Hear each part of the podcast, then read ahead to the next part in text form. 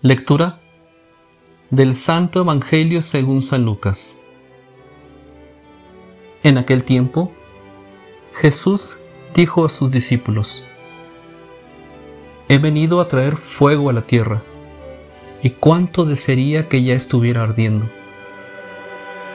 Tengo que recibir un bautismo, y cómo me angustio mientras llega. ¿Piensan acaso que he venido a traer paz a la tierra? De ningún modo. No he venido a traer la paz, sino la división. De aquí en adelante, de cinco que haya en una familia, estarán divididos tres contra dos y dos contra tres.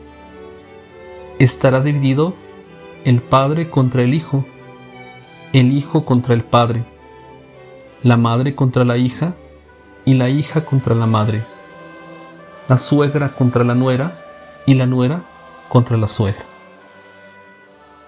Palabra del Señor.